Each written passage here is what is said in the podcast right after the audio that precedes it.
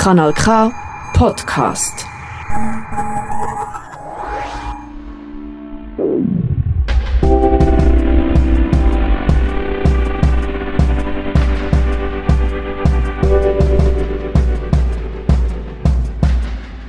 Menschen, die in der Schweiz Asyl beantragen, aber keines erhalten, die trotzdem hierbleiben und fortan von Nothilfe leben und das in prekären Verhältnissen.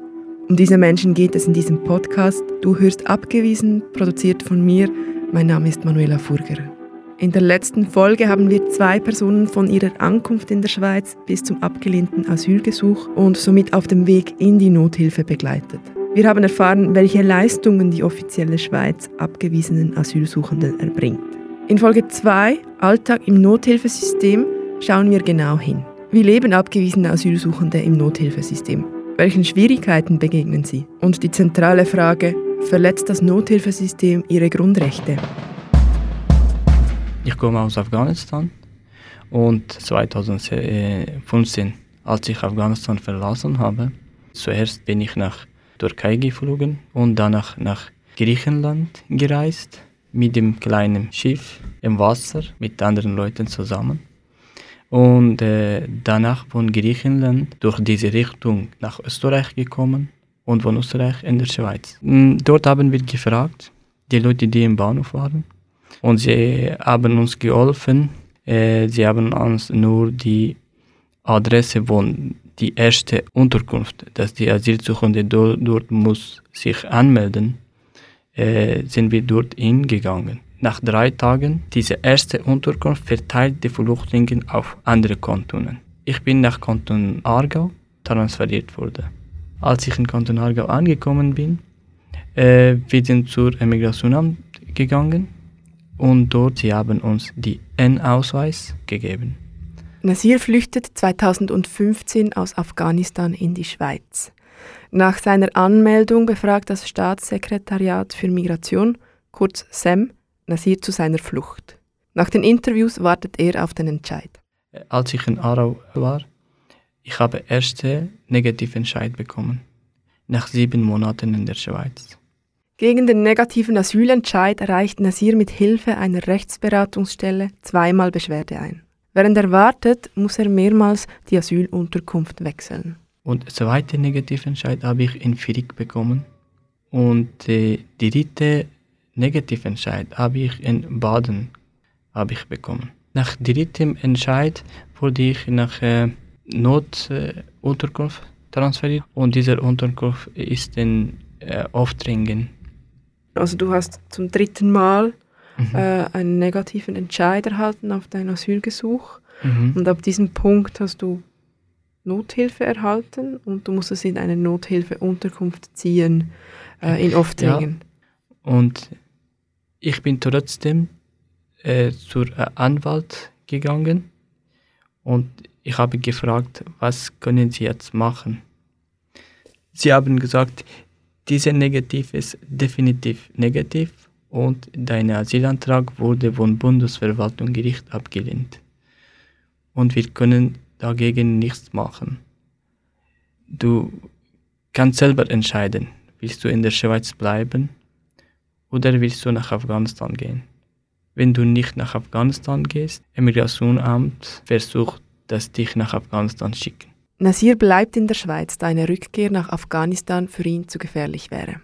Er lebt von nun an von Nothilfe, das heißt, er hat ein Bett in einer Unterkunft, ist krankenversichert und erhält pro Tag 7,50 Franken für Essen und Kleidung.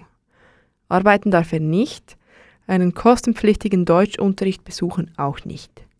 Privatsphäre in der Unterkunft gibt es keine. Insgesamt in Notunterkunft in Oftringen waren fast 30 oder 35 Leute. Und in jedem Zimmer waren vier Personen oder äh, fünf Personen. Es war schwierig, die anderen Leute haben auch negativ gehabt. Und sie wurden auch sehr von diesem Negativentscheid äh, schwer äh, belastet. Sie haben auch eigene Gedanken gehabt, dass sie auch negativ haben, was passiert, was sie machen. Es war so, dass sie keine Lösung gehabt haben. Und ich war auch so.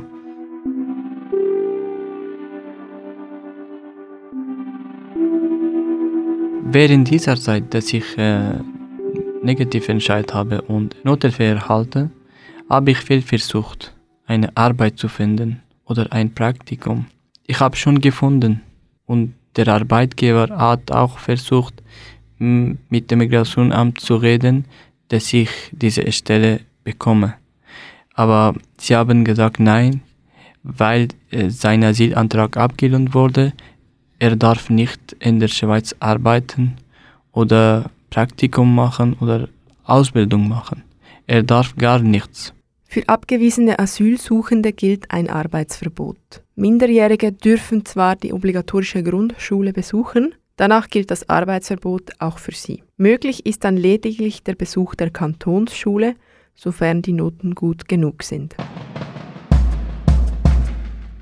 Dua flüchtete 2018 mit ihrer Familie aus Kurdistan, Irak, in die Schweiz. Nach kurzer Zeit lehnt das SEM ihr Asylgesuch und auch die spätere Beschwerde gegen den Entscheid ab. Dua hat in der Zwischenzeit zwei Lehrbetriebe gefunden, die sie anstellen möchten. Nach dem negativen Asylentscheid darf sie keine der beiden Lehrstellen antreten. Es war ganz schwierig, weil ich habe alles geplant und ich hatte viel Hoffnung dazu. Ich dachte, okay, auch wenn ich nicht mehr in der Schule gehen darf und wenn wir so wenig Geld bekommen und alle diese anderen Probleme, äh, mindestens kann ich eine Lehre machen. Aber genau, also konnte ich nicht. Wir fragen nach. Lea Hungerbühler ist Rechtsanwältin und Gründerin von Asilex einer Organisation, die unter anderem abgewiesene Asylsuchende berät. Sie schätzt das Arbeitsverbot aus juristischer Sicht wie folgt ein. Leider sagt halt das Schweizer Recht, dass eine Person mit negativem Asylentscheid nicht mehr arbeiten darf und damit dazu gezwungen ist, von Nothilfe zu leben, also von Steuergeldern zu leben, selbst wenn es ihr möglich wäre, ein eigenes Erwerbseinkommen zu erwirtschaften. Als sinnvoll erachte ich diese Rechtslage nicht das insbesondere auch für den Staat zu einer zusätzlichen finanziellen Belastung kommt. Es entspricht aber bedauerlicherweise der aktuellen Rechtslage. Gerade in Situationen des Fachkräftemangels, wie wir das im Moment haben, ist diese Rechtslage natürlich besonders stoßend. Einen entsprechenden Anspruch darauf, arbeiten zu dürfen, gemäß Bundesverfassung oder auch der Europäischen Menschenrechtskonvention sehe ich aber nicht dass Dua ihre Lehrstelle und Nasir sein Praktikum nach dem negativen Asylentscheid nicht antreten dürfen, ist juristisch nicht anfechtbar. Dabei stellt sich die Frage, sind die Verhältnisse, in denen sich NothilfeempfängerInnen befinden, überhaupt rechtlich anfechtbar? Und wie lässt sich beweisen, ob Grundrechte von abgewiesenen Personen verletzt werden?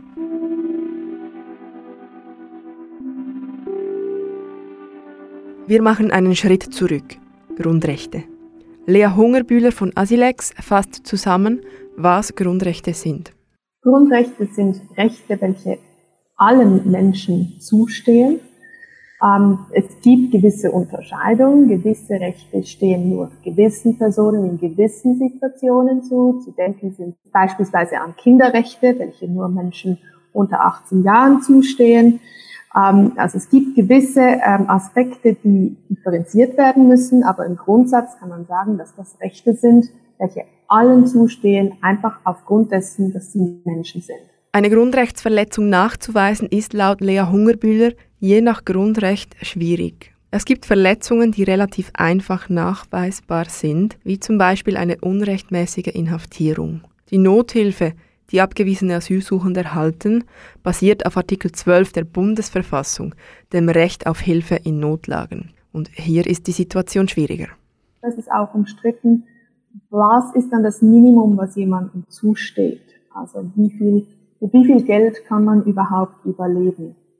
Oder wie viel Platz muss man haben, beispielsweise in der Asylunterkunft? Das ist auch immer ein großes Thema. Für Gefängnisse gibt es beispielsweise Mindestanforderungen, wie groß eine Zelle sein muss. Es gibt aber nicht für Asylunterkünfte und darum sind Menschen, die flüchten mussten, oft unter prekäreren Verhältnissen untergebracht, als es teilweise sogar in einem Gefängnis wäre. Wir halten fest, eine Verletzung des Rechts auf Hilfe in Notlagen nachzuweisen ist komplex. Ob beispielsweise 7,50 Franken pro Tag für ein menschenwürdiges Leben reichen, das beurteilen JuristInnen verschieden.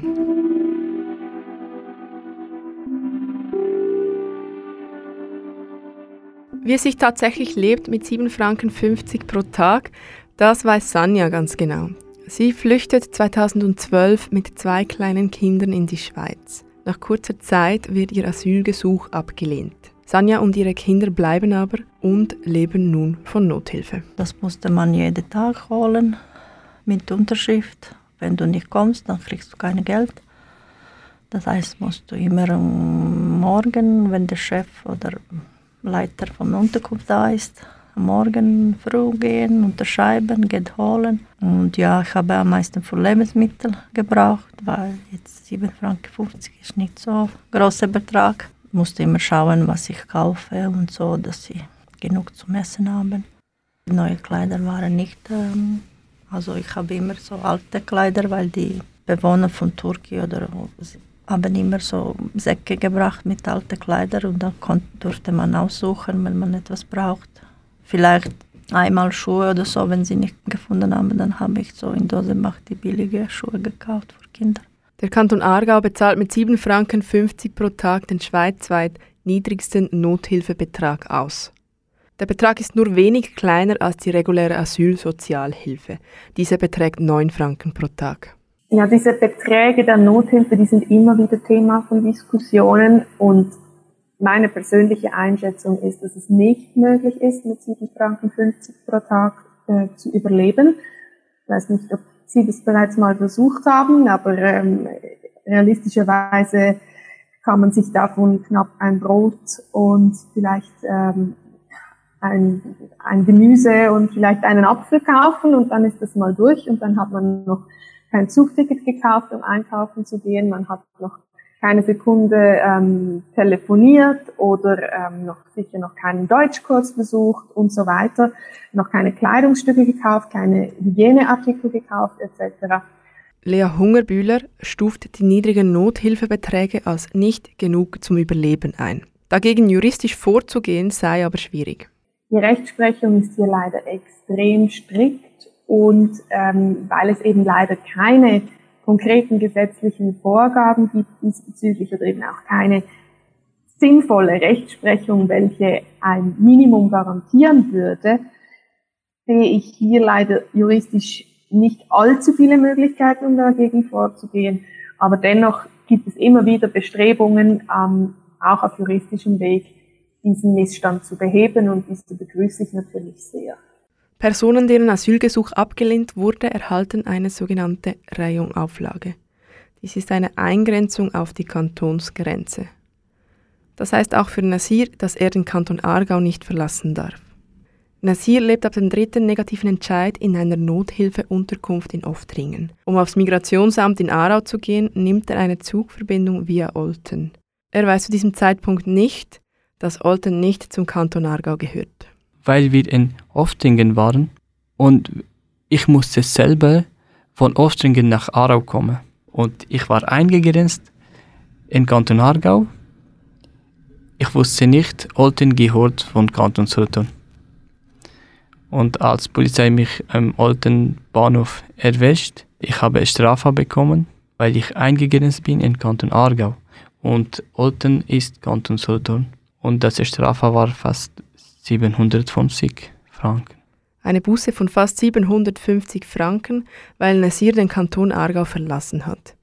Dies mit den täglichen 7,50 Franken Nothilfe zu bezahlen, ist unmöglich. Damit er die Strafe nicht im Gefängnis absitzen muss, helfen ihm Bekannte mit Geld aus. Lea Hungerbühl von Asilex sieht die Buße, die Nasir für die Missachtung der Eingrenzung erhält, kritisch. Sie sagt, dass manche solcher Bußen vor Gericht angefochten werden können. Die große Problematik in diesen Konstellationen ist meist, dass die betroffenen Menschen keine Rechtsvertretung im Strafverfahren haben und daher auch gar nicht verstehen oft, was in diesem Strafbefehl ihnen genau vorgeworfen wird und sie sich auch nicht dagegen wehren können. Und die Problematik, die das Ganze verschärft, ist, dass die Einsprachefrist gegen solche Strafbefehle lediglich zehn, zehn Tage beträgt und es darum für die Betroffenen auch meist kaum möglich ist, sich in diesem Zeitraum überhaupt eine, einen Überblick zu verschaffen, eben vielleicht eine Rechtsvertretung beizuziehen. Und daher kommt es leider gerade in Konstellationen von Menschen, welche vielleicht die Schweizer Amtssprache nicht so gut beherrschen, immer wieder dazu, dass Strafbefehle ausgesprochen werden, welche so eigentlich nicht korrekt sind. In manchen Fällen erhalten abgewiesene Asylsuchende Bußen, ohne die Kantonsgrenze überschritten zu haben. Der Straftatbestand ist lediglich der illegale Aufenthalt in der Schweiz. Manche Personen werden gar mehrfach wegen illegalen Aufenthalts gebüßt, ebenfalls in der Höhe von mehreren hundert Franken.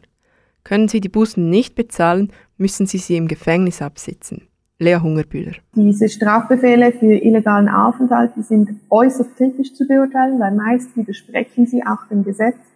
Ähm, es gibt auch beispielsweise die EU-Rückführungsrichtlinie, welche ganz klare Grenzen setzt, äh, wann das überhaupt der sogenannte illegale Aufenthalt bestraft werden darf. Leider ist es so, dass sich oft die Behörden in der Schweiz dieser Rechtsprechung nicht bewusst sind und Strafbefehle ausgesprochen werden, welche eigentlich nicht dieser Rechtsprechung entsprechen. Und mit einer qualifizierten Rechtsvertretung kann man da durchaus auch sehr erfolgreich gegen diese Strafbefehle vorgehen. Meist ist es aber eben so, dass die betroffenen Menschen keinen Zugang zu einer solchen Rechtsvertretung haben.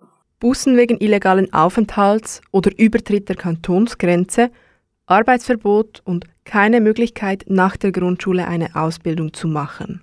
Leben von 7 Franken 50 pro Tag in einer Unterkunft, für welche keine Standards definiert sind. Der Druck auf abgewiesene Personen ist hoch.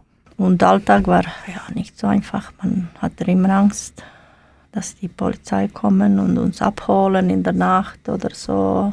Schlafen war nicht so mein Ding.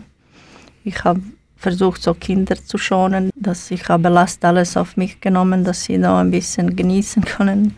Und dann sind immer in, in, in Unterkunft im Turgi sind immer Polizei gekommen, haben Zimmer kontrolliert und Ausweis und Druck gemacht. Und was passiert, wenn die Polizei in der Unterkunft vorbeischaut? Ja, die waren am meisten am Morgen, so früh am Morgen, dann haben sie geklopft wie verrückt. Also nicht normal klopfen, sondern ja die Türe kaputt gemacht. Dass wir alles in ähm, oben ko musste kommen, ein Zimmer verlassen mit Kindern zusammen, egal ob du kleine Kinder hast oder nicht, die praktisch wie Kriminelle behandelt. Dann wurden unsere Handys untersucht und Zimmer und so und einfach immer Druck gemacht. Ah, du hast keinen Ausweis, ah, du musst ausreisen, du bist da nicht willkommen und so. Ja, und Handy wurde untersucht. So. Also wirklich das Handy durchgeschaut, die ja, Nachrichten ja. und so weiter. Du musst auch Handy abgeben. Also damit die Polizei ein Handy durchsuchen darf, braucht es entweder einen entsprechenden Durchsuchungsbefehl oder die Zustimmung der betroffenen Person. In der Praxis sehe ich oft, dass Menschen die Zustimmung erteilen zur Durchsuchung des Handys, auch wenn sie das eigentlich nicht möchten, weil sie denken, sie müssten zustimmen. Und das ist sicher wichtig, dass sich die betroffenen Personen bewusst sind, man muss nicht zustimmen. Das gilt im Übrigen auch im normalen Strafverfahren. Auch da, wenn es eine Hausdurchsuchung gibt, ist es oft so, oder eine Person abgeholt wird, festgehalten wird, dass die Polizei sagt, ja, geben Sie mir mal Ihr Handy, geben Sie mir den Code. Und das muss man nicht rausgeben. Man hat das Recht, das zu verweigern. Genau wie man das Recht hat, beispielsweise die Aussage zu verweigern bei einer polizeilichen Einvernahme im Strafverfahren. Als abgelehnte Asylsuchende bekommt man einen Ausweis. Äh, es ist nicht wie ein, sieht nicht genau wie ein Ausweis, aber es steht nur die Name oder äh, Geburtstag und äh, sogar nicht der Wohnort ist eine gelbe Papier. Und mit diesem gelben Papier kann man nichts äh, machen. So SIM-Karte darfst du auch nicht kaufen, hast kein, musst jemanden äh, betteln, dass er für dich eine Prepaid-Karte kauft, dass du telefonieren kannst oder ja, Kontakt hast oder so. Ja. Abgewiesene Asylsuchende erhalten kein gültiges Ausweispapier. Wie Nasir und Sanja erklären, führt dies zu vielen Schwierigkeiten im Alltag. Lea Hungerbühler von Asilex führt die Situation weiter aus. Ja, das ist definitiv ein, ein großes Problem. Dazu kommt auch die fehlende Möglichkeit, beispielsweise ein Bankkonto zu eröffnen. Ähm, das ist in der EU auch anders geregelt. Da hat jeder einen Anspruch darauf, ein Bankkonto zu eröffnen. Das tönt jetzt vielleicht ein bisschen unnötig auf den ersten Blick. Warum brauchen die denn ein Bankkonto? Aber stellen Sie sich einfach heute das Leben vor, ohne eine, eine Bankkarte, ohne Twint. Ähm, es es gibt so viele Dinge im Leben, die man einfach gar nicht mehr erledigen kann, ohne eine Bankkarte zu haben. Und diese Problematik der fehlenden Identität, die ist riesig in der Schweiz besonders. Die Schweiz ist im Vergleich zu anderen Ländern extrem restriktiv. Und daher sehe ich hier das Recht auf eine eigene Identität und eben auch die Möglichkeit, diese zu beweisen, als eingeschränkt. Allerdings sind auch die rechtlichen Möglichkeiten, um, dies, um dagegen anzukämpfen, leider sehr beschränkt. Fehlende Ausweismöglichkeiten, die Durchsuchung von Mobiltelefonen, Bußen wegen illegalen Aufenthalts oder Übertritt der Kantonsgrenze. Vieles, was abgewiesenen Asylsuchenden auferlegt wird, ist auch aus juristischer Sicht fragwürdig. Aber kann pauschal gesagt werden, ob die Grundrechte von abgewiesenen Asylsuchenden verletzt werden? werden definitiv Grundrechte verletzt von abgewiesenen Asylsuchenden im Kanton Aargau. Die Frage ist jeweils im Einzelfall, ob diese Grundrechtsverletzung verhältnismäßig ist oder nicht. Und das ist schlussendlich eine rechtliche Frage, teilweise natürlich auch eine ethische Frage, die im Einzelfall beurteilt werden muss und wo auch verschiedene Standpunkte vertreten werden. Eine Grundrechtsverletzung muss also im jeweiligen Einzelfall nachgewiesen werden. Ob das Nothilfesystem an sich ethisch vertretbar ist, schätzt Lea Hungerbühler wie folgt ein. Aus juristischer Sicht muss ich sagen, dass ich das Nothilfesystem als nicht vertretbar erachte, weil ich die Grundrechtseinschränkungen, welche das Nothilfesystem mit sich bringt, als nicht verhältnismäßig einschätze. Das ist meine persönliche Einschätzung. Andere Menschen schätzen das anders ein. Ich finde, dass ein Leben mit ein paar wenigen Franken pro Tag eben nicht menschenwürdig ist, dass es faktisch nicht möglich ist, so zu überleben und dass es auch den Grundwerten unserer Gesellschaft widerspricht. Sanja, Dua und Nasir haben nach dem ersten negativen Asylentscheid Rechtsberatungsdienste aufgesucht. Rechtsmittel stehen Asylsuchenden und abgewiesenen Personen bei den Entscheiden per Gesetz zu. Aber an wen wenden sich abgewiesene Asylsuchende in Fällen von möglichen Rechtsverletzungen, die nicht den Asylentscheid betreffen? Im Kanton Aargau gibt es dafür keine zuständige Stelle. Möglichkeiten für Rechtshilfe gibt es aber. Asylex zum Beispiel betreut Fälle schweizweit. Auch AnwältInnen können Fälle von abgewiesenen Asylsuchenden übernehmen. Aber rechtlichen Beistand zu finden, ist schwierig. Es ist auch so, dass hier eine große Lücke besteht, ähm, also vor allem, dass die betroffenen Menschen nicht wissen, an wen sie sich wenden könnten oder dass die Anlaufstellen überarbeitet sind, keine neuen Mandate mehr annehmen und daher oft diese Rechtsverletzungen nicht juristisch weitergezogen werden oder nicht angefochten werden. DUA weist auf ein weiteres Problem hin. Viele Asylsuchende kennen weder das Schweizer System noch ihre Rechte. Sie wissen nicht, wo sie gehen, wieso gehen sie dort, mit wem sprechen sie, sie wissen gar nichts. Oder auch sie wissen die Sprache nicht. Und danach sie wissen ihre Rechte nicht. Und deswegen, sie bekommen viel, viel mehr Probleme, weil sie können nicht sagen, das ist mein Recht. Sie wissen das nicht.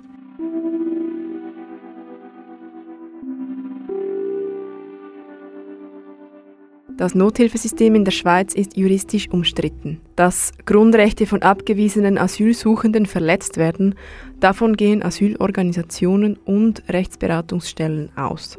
Ihre Rechte im Einzelfall einzufordern, ist für viele Geflüchtete aber grundsätzlich schwierig. Doch was sagt die Verwaltung, was sagt die Politik zu den Vorwürfen der Grundrechtsverletzungen im Nothilfesystem? Und wie geht es für Dua, Sanja und Nasir weiter? Das und mehr besprechen wir in Folge 3 von Abgewiesen. Alle Folgen und die ausführlichen Gespräche mit Dua, Sanja und Nasir findest du unter kanalk.ch. Mein Name ist Manuela Furger, ich danke fürs Zuhören.